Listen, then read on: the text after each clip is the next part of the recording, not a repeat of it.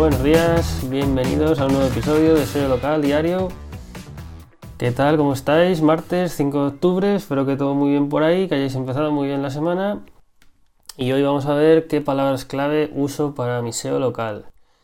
Palabras clave, tema, eh, término, mejor dicho, muy importante en el tema del SEO y también en el SEO local, como no.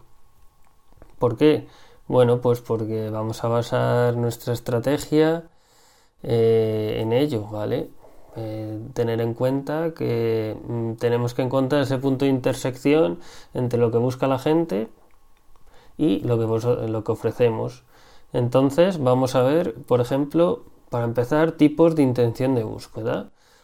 ¿Cómo os busca la gente? Pues mira, la, gente tiene mm, dos formas de, buscaros, ¿vale? Cuando busca directamente un servicio o producto vuestro, que es una demanda activa, que ya demandan eh, el servicio producto, como os digo, que ofrecéis. Por ejemplo, si vendéis jamones ibéricos, pues la gente busca jamón ibérico. Jamón ibérico cerca de mi tienda de jamón ibérico. ¿Vale? Ese tipo de búsquedas. Sin embargo, eh, también puede haber una búsqueda que sea mm, pues eh, pasiva, ¿vale? Una demanda pasiva en el sentido de que pues porque también la gente busca eh, jamón ibérico y serrano, diferencias o diferencias entre jamón ibérico y serrano. Eso es una búsqueda más informacional. Tenemos que atacar ambos tipos de búsquedas, las activas y las pasivas. ¿Por qué? Pues porque es lo que está buscando la gente, ¿vale? Muchas veces eh, no es cuestión de lo que nosotros queramos, sino de entender cómo busca la gente, qué es lo que busca la gente. Se, ataca una, eh, la que es más directa, pues a lo mejor luego eh, lo tenemos más fácil para convertir, para hacer una conversión, ¿vale? Y la que es indirecta, pues a lo mejor tarda más tiempo, pero si le damos una respuesta, pues que le guste, que le agrade, que le entretenga incluso, que le divierta. A la gente le gusta que la entretengan, que la diviertan, ¿vale? También cuando buscan información. Pues eh, seguramente si somos luego capaces de echarles el lazo sin que se nos vayan, simplemente que entran y se nos van, que ahí es una de las fases importantísimas en cualquier negocio online, ¿vale? Pues eh, en un futuro podrán optar a ser clientes. ¿De dónde partimos? Pues mirad, eh, para empezar, partir de vuestros conocimientos. Si ya lleváis tiempo abiertos, mejor, nadie mejor que vosotros sabéis cómo os preguntan vuestros clientes sobre vuestros servicios, sobre, vuestros productos, qué información buscan, eh, qué, consejos os piden. ¿Vale? Todo ese tipo de cosas vosotros también anotarlas, tenerlas apuntadas, porque esas son muy importantes. Y también, por supuesto, desde lo que se denomina en SEO, keyword semilla, que no es ni más ni menos de lo que tú ofreces. Pues eso, que eres una, tienda de jamones, jamones ibéricos, por ejemplo, jamones de mm, pues serrano, eh, yo, mm, lo que vendáis, ¿vale? Y a partir de esa keyword semilla vais a ir encontrando más y más y más palabras. ¿Dónde? Pues, como os he dicho, primero con vuestros conocimientos y segundo, pues hay ciertas herramientas, ciertos eh, lugares donde podemos encontrarlas.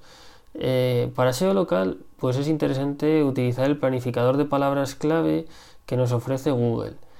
Eh, ¿Qué tenemos aquí mínimo inconveniente? Que si no has realizado una campaña anteriormente de anuncios o puesto en marcha, con ponerla en marcha y pausarla, creo que es suficiente, ¿vale? pues em, no, no puedes hacer al planificador de palabras clave. Pero ya os digo, si ponéis una campaña en marcha, la pausáis, ya tendréis el acceso. En este planificador de palabras podemos buscar por regiones, ¿vale? Que es, muy interesante. Por localidades.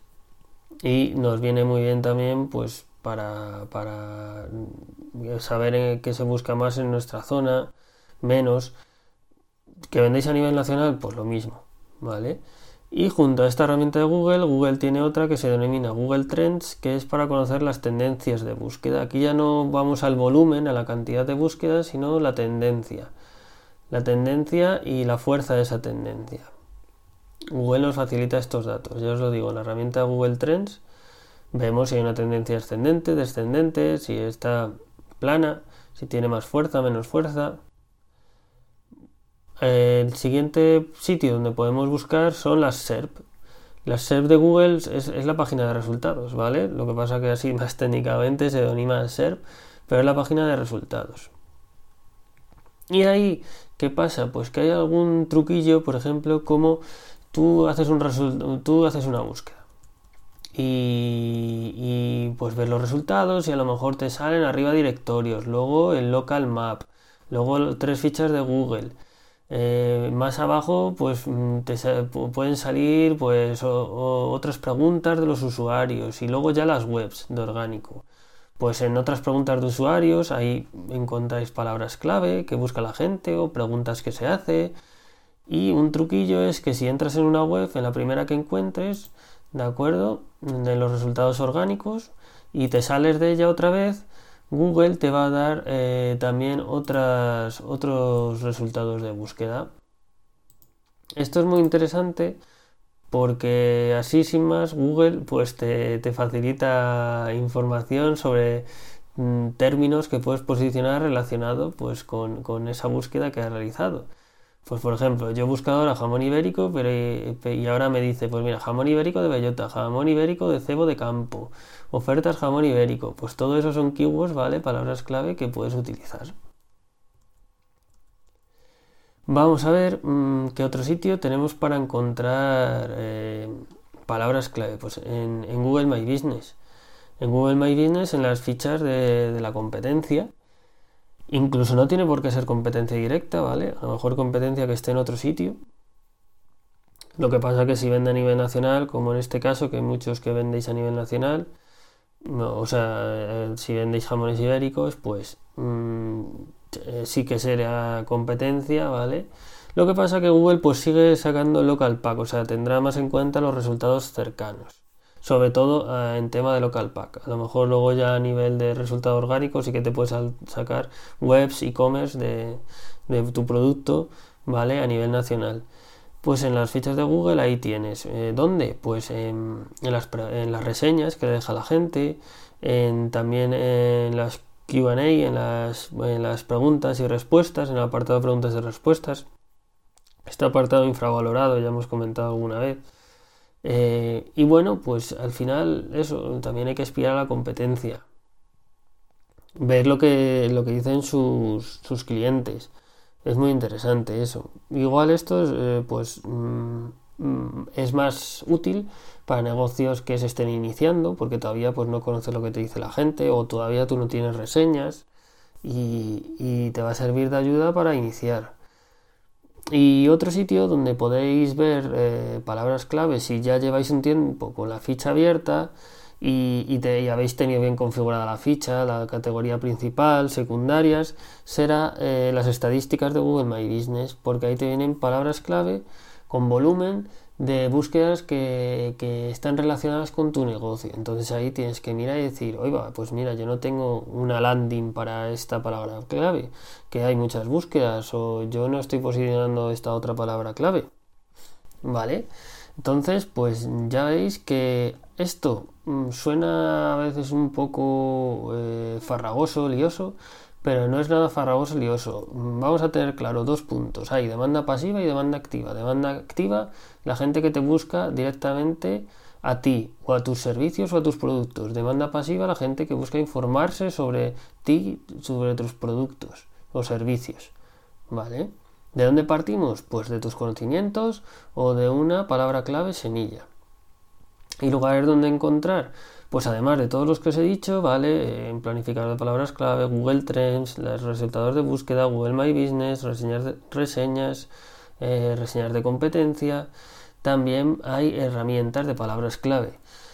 Eh, para SEO local, sinceramente, eh, están empezando a surgir algunas que si eso podemos mirar más detalladamente, pero con las que os he comentado mm, está más que suficiente. Si no, pues tenéis herramientas de palabras clave gratuitas que os lanzan un chorro de palabras clave, eh, Keyword Sitter creo que se llama, eh, hay extensiones como Keyword Surfer, que os da también volúmenes de búsqueda, lo que pasa que bueno, que esta es un pelín más limitada, no te da tantos, tantos resultados, ¿vale? Pero más que suficiente y sobre todo para empezar y para conocer de qué va esto, que es lo que estamos hablando hoy. Si queréis que os enseñe a hacer un keyword research pues más avanzado, que hablemos del tema, me lo pedís y sin problema, incluso pues si queréis que os lo haga en vídeo, eh, pues me lo, me lo comentáis, ¿vale? Y bueno, pues el Keyword Research ya ves que es importante para saber eh, llegar desde Google a, nuestros clientes. Si se optimiza bien, pues eh, llegarás a salir para esos servicios, productos que ofreces en, en, los resultados de búsqueda, ¿vale? No te voy a decir el primero o el segundo o el tercero, pero vamos a buscar, intentar salir ahí, ¿vale? Si no es con una keyword, es con otra. Muchas veces nos obsesionamos con salir para la keyword que más volumen tiene cuando a lo mejor hay otras que tienen menos volumen, pero hay muchas de poco volumen, si se atacan esas, a lo mejor acabas consiguiendo más tráfico. Bueno, al final eh, habría que estudiarlo, ¿vale? Y nada, si queréis salir en más resultados de búsqueda de Google, eh, pues ya sabéis que podéis eh, contactar conmigo, contratar mi servicio SEO local mensual, son seis meses en los que posicionamos tu negocio y intentamos salir pues en los resultados de búsqueda. Entre otras cosas será un keyword research como el que hemos visto hoy o más, más optimizado más detallado vale eh, que tengáis muy buen martes y nos vemos mañana. Un saludo